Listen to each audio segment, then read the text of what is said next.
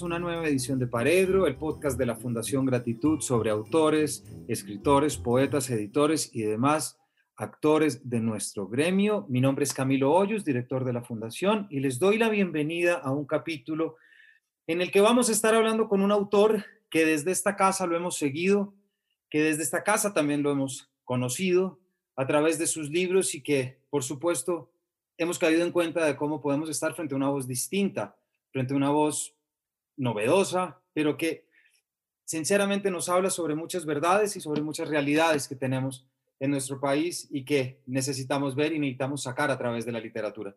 Es John Templanza Better. John, bienvenido a Paredro. Gracias por la invitación a, tu podcast, Camilo. Eh, estoy muy, muy contento de, estar acá porque te sigo pues hace muchísimo tiempo, eh, desde que estoy escribiendo ficción, eh, te leía, ¿no? Leía tus reseñas en, cierta revista y mira cómo son las cosas, Yo siempre añoraba como, ay, qué chévere sería que reseñara un libro mío. Y bueno, mira, ahora estamos tú y yo acá juntos hablando sobre uno de mis más recientes libros, ¿no? Así es, John, y debo aceptar que en este caso me parece mucho más rico estar hablando que escribiendo la reseña, porque hay libros sobre los que te quiero preguntar y quiero que nos cuentes sobre tu escritura, sobre toda la actividad literaria que también tienes y que muchas veces no nos enteramos eh, y que creo que este es un buen espacio para que podamos sacar y sobre todo para que nuestros oyentes te conozcan y, y reconozcan esta voz del Caribe. Tal cual, John, como te me adelantaste, estamos para hablar aquí, entre otras, pero sobre una novela publicada recientemente en enero, bueno, recientemente, antes de la pandemia y todo lo que es antes parece reciente, pero esta ya es una novela de enero del 2020, una primera edición, se llama Limbo, una historia de horror en el Caribe, publicada por Shakes Barral, una novela tan extraña, siniestra como poética y bonita, y que prácticamente nos abre unas, echa luz sobre unos vértices y unos ángulos eh, muy en tu estilo, John. Entonces, ¿qué te parece si arrancas contándonos sobre Limbo? Bueno, Limbo eh, es mi más eh, reciente novela editada por, por Seis Barral, em, pero digamos, es mi segunda novela. La primera fue La Casa del Chico Espantapájaros, editada por MIC ambos con Planeta Editores, porque yo pues mis primeros libros están publicados con editoriales independientes hasta que dejé de, eh, ser un famoso desconocido para ser un desconocido aún más famoso.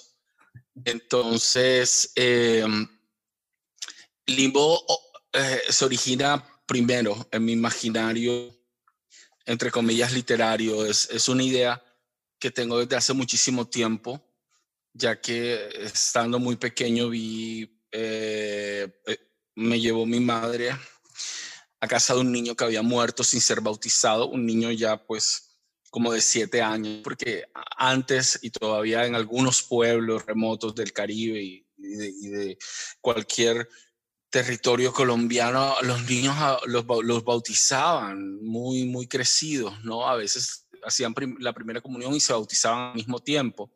Entonces ver un niño muerto a esa edad más en, la forma en que lo vi acostado sobre una mesa con dos palillos abriéndole los ojos entre los párpados para que no cerrara los ojos porque de cerrarlos ya que no estaba bautizado sería el limbo entonces crecí en medio de la superstición en una casa en un matriarcado eh, y todo eso fue, digamos, forjando lo que fue mi, mi, mi, imaginario como autor. Aunque a veces pienso que yo soy más un frustrado director de cine, un escritor. Creo que, que, que lo mío va más como por, por, por ese lado. ¿Y por qué no nos cuentas, bueno, qué, qué, anécdota de la infancia, ¿no? De la niñez, debo, debo decirlo, y además la imagen de los... Sí.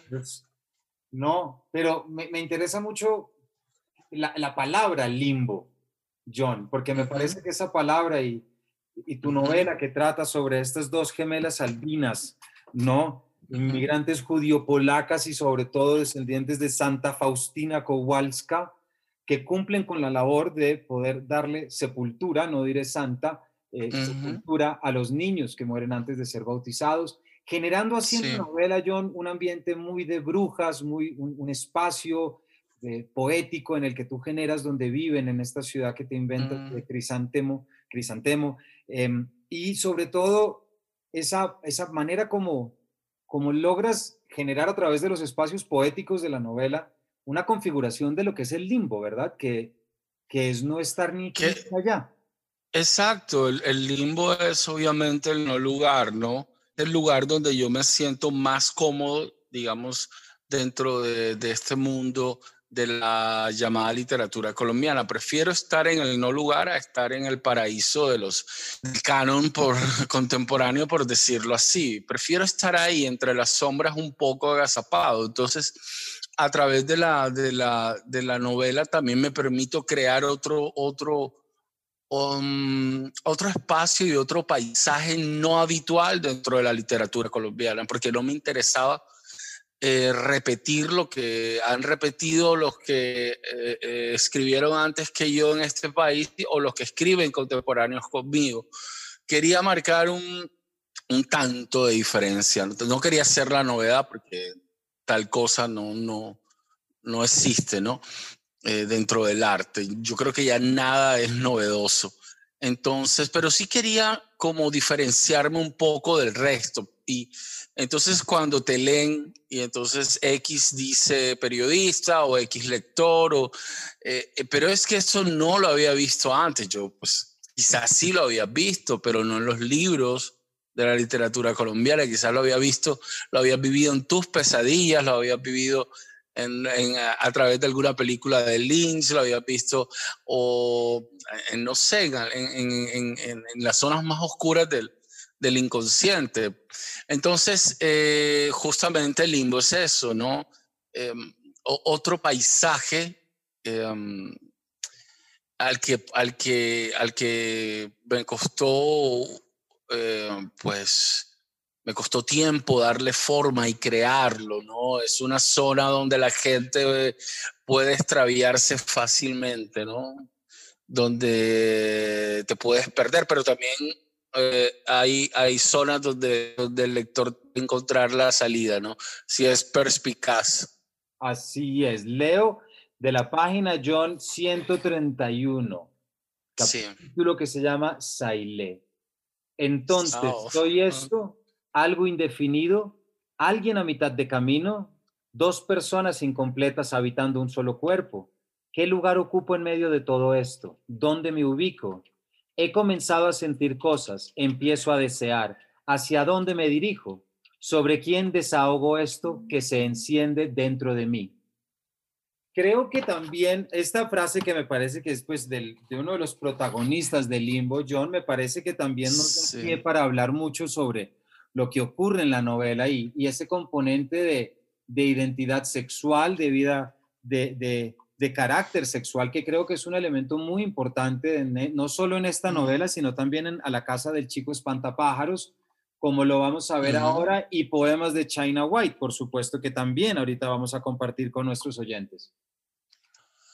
Ah, bueno, em, esa parte que has leído justo habla, lo que pasa es que las, bueno, las hermanas gemelas, Ninfa y Orfa Kowalska, que son descendientes de Santa Faustina, que fue eh, una, una, primero y luego canonizada por Juan Pablo II, fue una mujer que tuvo unas experiencias místicas tremendas y, escribió un diario que tenía escenas eh, que ni George Romero las pudo haber escrito en, en sus películas de zombie, ¿no? Escenas de, de pues ciertas em, visiones que tuvo la santa sobre el limbo. Entonces se encargan en Lisantemo, albinas ambas, de recibir a los niños que mueren sin ser bautizados y ellas tienen que hacer que ellos hagan la transición, puedan salir del no lugar y encontrar el lugar. Entonces mi personaje es un personaje bastante complejo porque presenta, eh, es intersexual, eh, es un personaje al que no se le da un nombre eh, al principio de la novela. Ya lo que tú has leído, ya él ha recibido un nombre por parte de una ceiba en el bosque, por parte de unos espíritus dentro de la ceiba que le han dado un nombre al niño, ¿no? Saile. pero al principio, al ser como esta persona indeterminada, eh, eh, va en búsqueda, ¿no? Las hermanas, de un nombre, de, un lugar en el no lugar, las hermanas le niegan el nombre, nunca le dan un nombre. Siempre dicen el, muchacho ese por, llamarlo de alguna forma.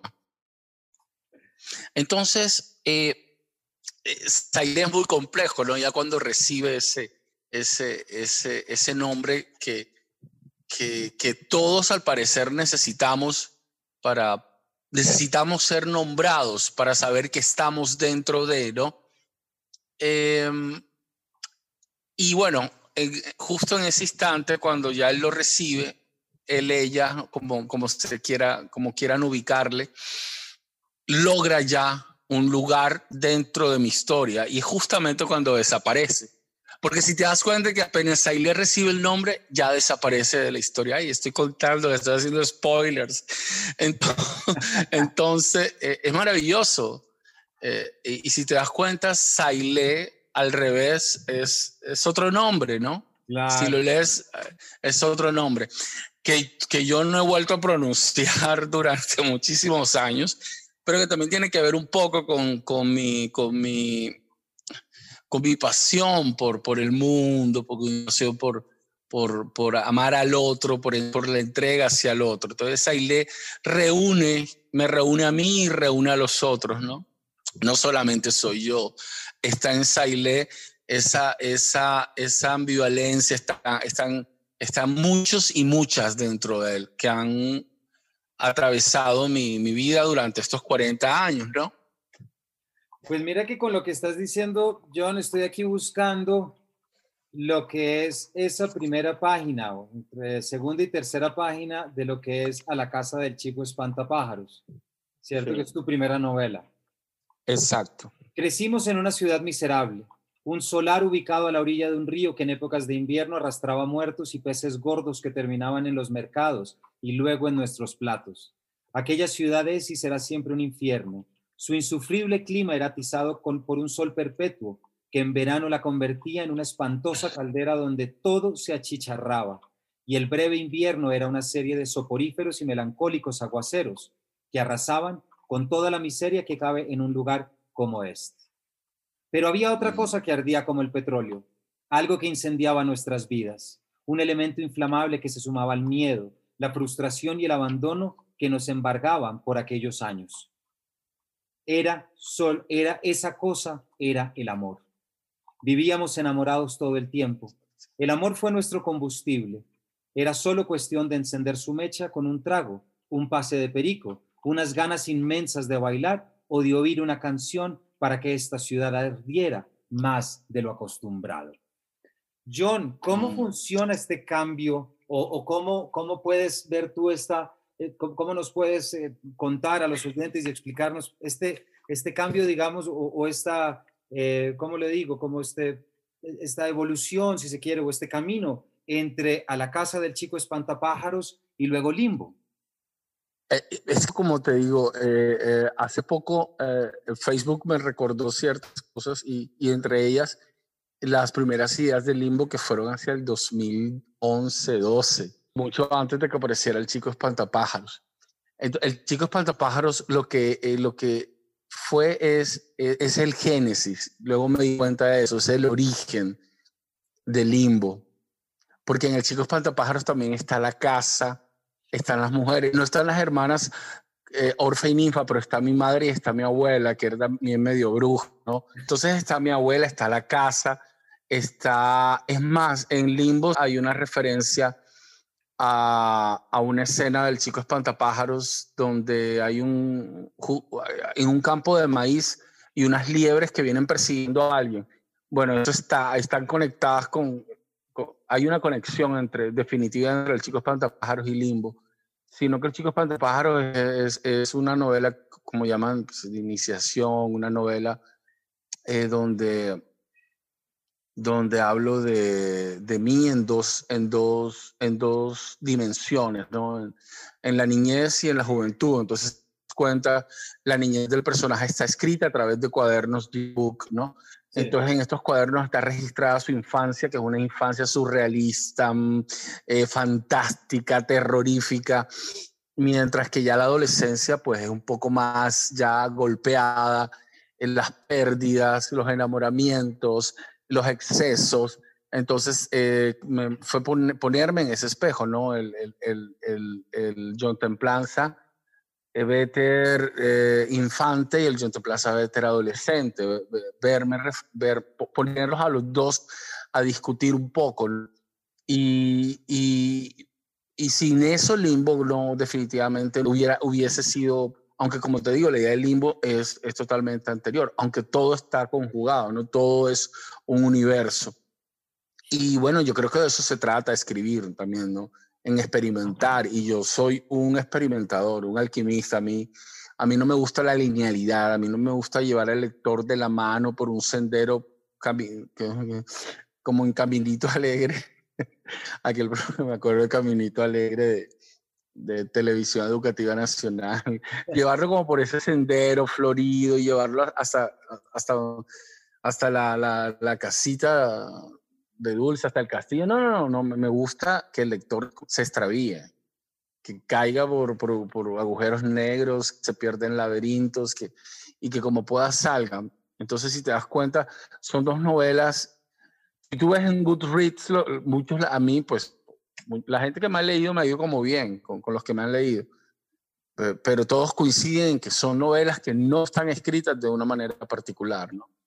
Eh, por ejemplo, hace poco salió una crítica en YouTube de un booktuber, que es muy rara la crítica porque el tipo dice de lo, de lo, de lo fascinante que es la historia de Limbo y al final termina diciendo como porque que no es una novela. Entonces, ¿qué demonios es?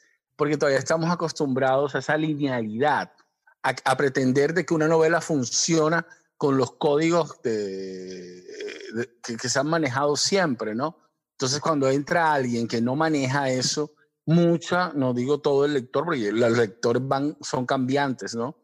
Pero hay mucho lector que sí es como muy rígido, claro. como que no joda, no entendí, o me quedé, o sea, me perdí. Me, eh, son pues, gente que nunca podría ver una película de Lynch, por ejemplo, ¿no? John, ahorita mientras nos hablabas, nos, nos decías cómo en la casa, la casa del chico espantapájaros está tu madre, y tu abuela, y luego nos dices que hablas de ti. ¿Por qué no nos cuentas qué tanto te involucras tú en tu propia escritura literaria? Y, y, esta pregunta surge por algo que también me intriga y es cuál es la relación que tienes con tu nombre, ¿cierto? Porque es John Templanza Better, otras veces lo usas John Better, o... Claro, sí. ¿Cómo, ¿Cómo es esto que creas y de, porque, de qué manera entra ese yo? Porque, porque creo que está muy acorde con todo lo que nos estás diciendo. Bueno, lo que pasa es que a diferencia de otros autores, mi vida sí fue totalmente interesante. No fue la vida aburrida de un tipo encerrado en un conjunto residencial toda su niñez, por decir algo, o que pasó en un internado o en un, colegio religioso, o no, mi vida fue en la infancia, vivir eh, episodios que están narrados en mis novelas, que pueden, ser para, pueden sonar paranormales, del otro mundo, escalofriantes, pero son cosas que yo viví. Cuéntanos algunas de esas. algunas de esas cosas que sí, mira, por ejemplo, en, en la casa del chico espantapájaros yo hablo de, de Graciela, eh, perdón, de Maritza, que era una niña que vivía al lado de mi casa, podía medir menos de un metro, tenía la cabeza del tamaño de una calabaza gigante y el cuerpo era pequeñísimo. Y, y ella, eh, por ejemplo, la, la, la tenía siempre en una especie de coche alto desde donde emitía siempre como gruñidos y te pellizcaba cuando tú pasabas y era un ser, bueno, era un monstruo, un pequeño monstruo enternecedor también, ya porque con el tiempo, eh, en, ese periodo de la infancia la fui conociendo y pude verla reír también. Y como su madre le daba los alimentos y era una mujer que ya tenía 36 años. ¿Verdad? Entonces, eh, el día de mi primera comunión, que fue un 8 de diciembre del 85, por ahí, no, 86, creo que fue después de lo de Armero. Eh, entonces, eh, ese, esa noche, pues por, lo general, se hace una pequeña reunión con los familiares, se toma chocolate, no sé qué, bueno. Ha caído una tempestad impresionante, pero impresionante, apocalíptica. Mi abuela, que tenía un humor tan afilado, creo que se lo heredé a ella, le dijo a, mi mamá, oye, pero el pelado como que lo que recibió fue el diablo, porque habían centellas, habían, o, sea, fuera, esta, esa noche muere Graciela. Esa noche nuestra casa eh, al sur de Barranquilla tenía un patio inmenso. Esa noche el patio se anegó, una perra que estaba, parió, y como las, estábamos separados, no habían paredillas, sino latas de zinc. Eh, en la mañana los perros muertos flotaban en el agua de mi casa, afuera, en el patio. Fue una serie de, de, de vainas. Recuerdo a mi abuela encendiendo el cirio mi sirio de primera comunión para, para alejar la tormenta. Y en ese momento es que yo veo, entonces tuve una imagen de mi casa como, de, como viéndola desde afuera, como si mi casa fuera una calabaza iluminada con una vela. ¿Sí me entiendes? Así sentí. Fueron de las, de las imágenes que fueron viniéndome a la hora de, de, de estar escribiendo El Chico Espantapájaros. Y bueno, ya otras experiencias, ya un poco más eh, tenaces con cuestiones de brujería, eh, se movían mucho en el barrio, tenía una tía santera, bueno, viví mucho eso de cerca, ¿no? Ahora es algo que respeto, ¿no? Pero bueno, y todo eso me, me sirvió, me sirvió como, como para, para darle, para, para escribirlo en el momento en que, en que llegó, ¿no? Pues es que siento, ahora, ahora puedo explicarme algo que no es que antes necesitara esta explicación, pero, pero sí quiero destacar ese inicio de tu novela de Limbo, volviendo lo que son las hermanas duplicadas y lo que es la descripción y la creación de ese espacio que es absolutamente sabático, es decir, de sábado, es, es, como un espacio poético en el que irrumpe lo natural, irrumpen los murciélagos, es decir, de orden también y, y esta es una de las formas en las que le das caracterización, en las que retratas, digamos, a Crisante. Claro, a, Crisante, exacto. Mira, por ejemplo, nosotros teníamos un palos de níspero y el palo de níspero, tanto como del totumo, se tienen las creencias en el Caribe que atraen brujas. Y, por ejemplo, mi abuela, yo cuando veía los murciélagos, los, sí, los murciélagos colgando boca abajo eh, en el en, el, en, los árboles de níspero, porque había muchos árboles frutales en, ese gran patio.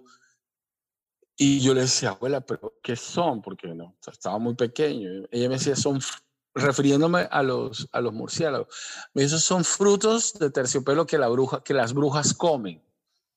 Entonces, mi, mi, abuela era un ser así, eh, como te digo, si yo tengo una influencia directa, tengo una influencia de abuela, y no necesariamente porque de contarme historias así, nunca, muy poco, pero su sola presencia, su altivez, su afilado humor, sus uñas largas, eh, su eterna viudez, su eterno luto, era un personaje que, definitivamente me marcó en, mi, vida, ¿no? Como autor. John, mientras te escucho también hablando de, tu casa y, de, y, sobre todo pues de tu abuela, y pues me también siento, pienso inmediatamente en, lo que es esa recreación que tú haces en a la casa del chico espantapájaro y que luego, como decimos en Limbo, en la en Crisantemo lo, lo, llevas a otro espacio, pero, pero me gustaría que nos contaras cómo, eh, de, de, qué manera te relacionas tú o cómo ¿cómo está esta relación que estableces en tu escritura con el Caribe? Es decir, con, porque claro, el limbo es historia de horror en el Caribe, eh, está el barrio Las Nieves en Barranquilla y lo que nos cuentas es pues de, de un orden, de una, de una, digamos, de una experiencia que es distinta como se le genera sentido a eso en muchas otras regiones del país, ¿verdad? Entonces, me intriga mucho cómo en medio de tu escritura ¿cómo, cómo, cómo, cómo bebes tú de la tradición del Caribe?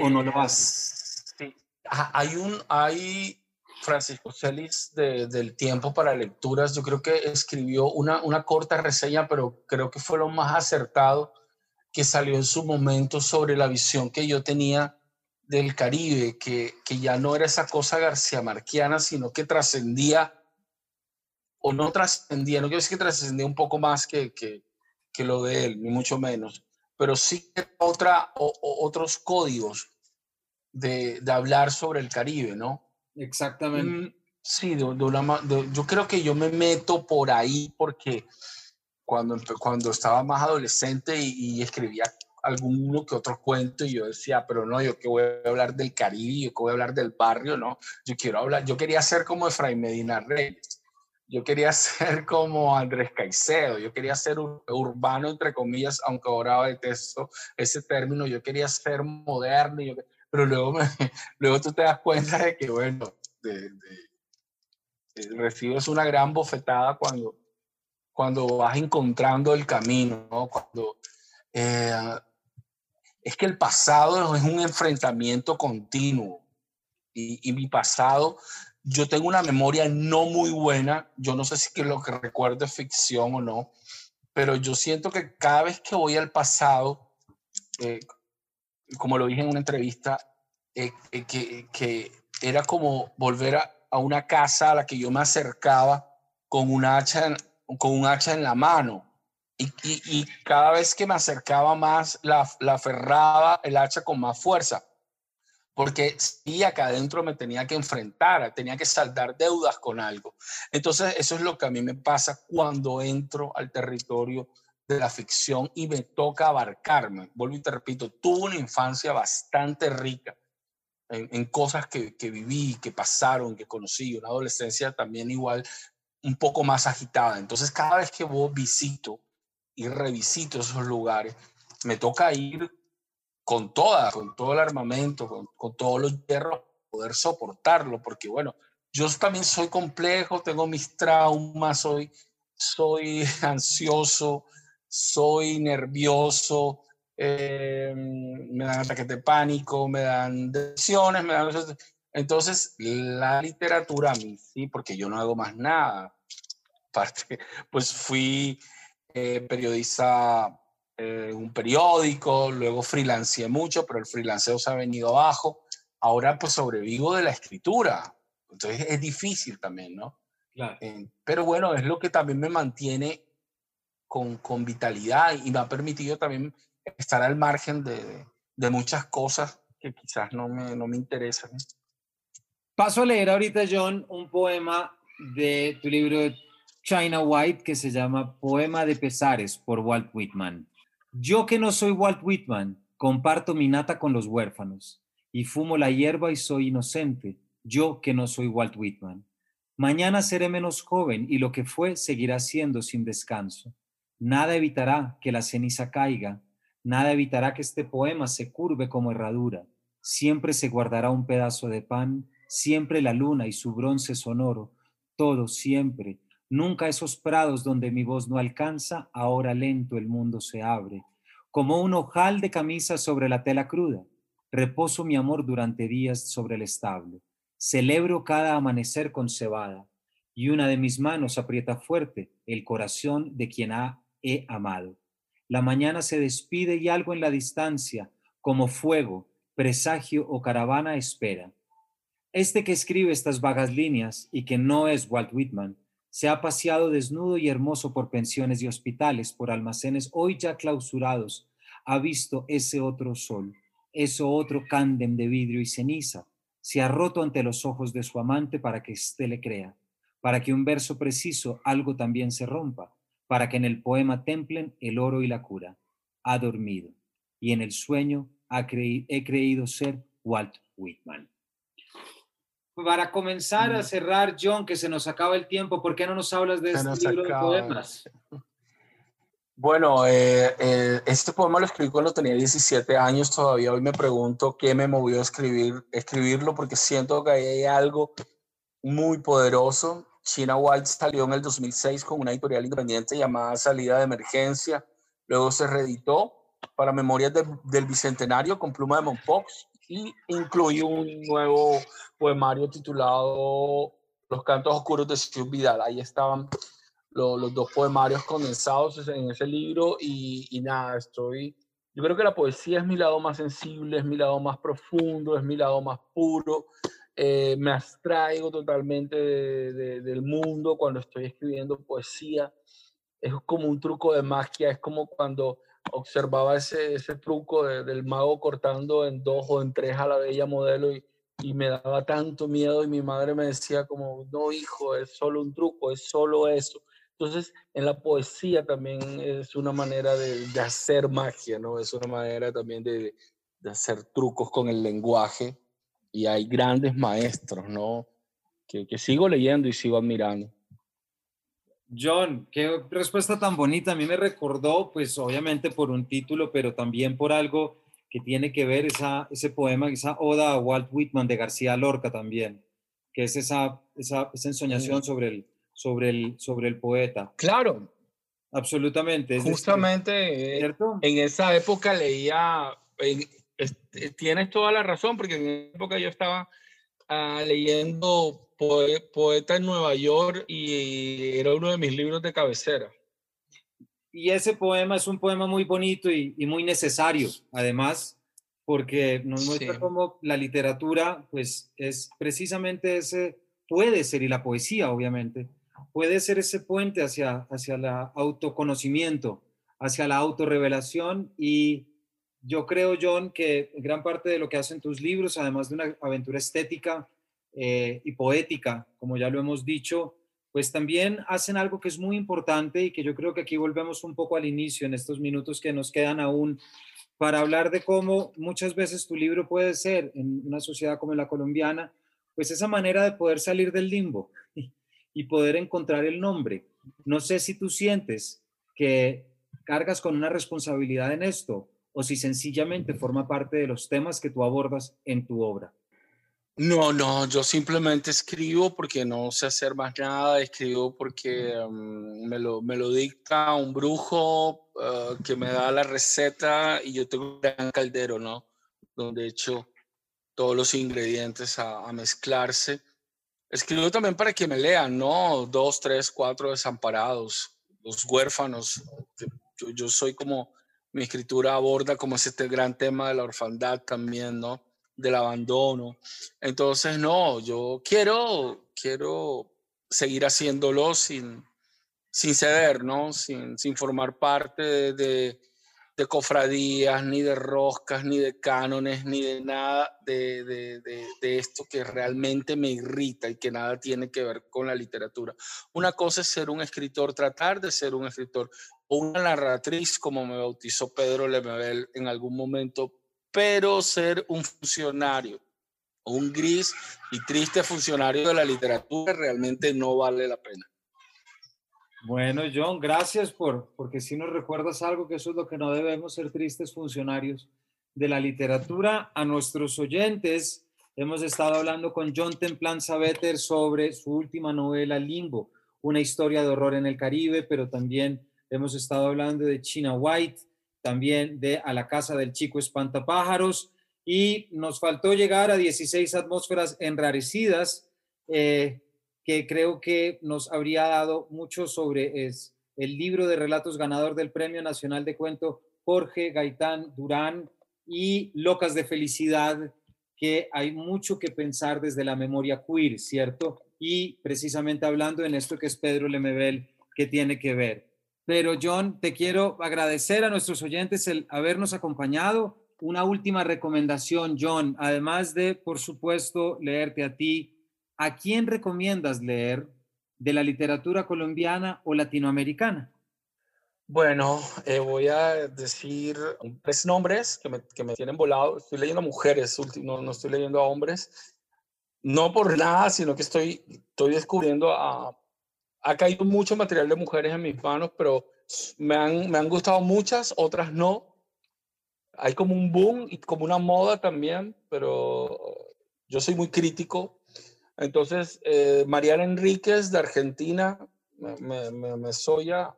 Eh, María Fernanda Ampuero de Ecuador, es fabulosa. Y Carolina Sanín, acá de Colombia, que es un todo, todo un, huracán la comadre cada vez que escribe o, o, declara algo. Bueno, pues nuestros oyentes ya quedan con su lista, no solamente la de John, sino la recomendada. John, muchísimas gracias por haber estado con nosotros, habernos acompañado en este rato, habernos contado anécdotas y, también detalles sobre tus libros que seguramente llevarán a nuestros oyentes a, a su librería más cercana. Gracias por la invitación. Y a todos ustedes, muchas gracias por habernos acompañado y nos vemos en una próxima edición de este Pared.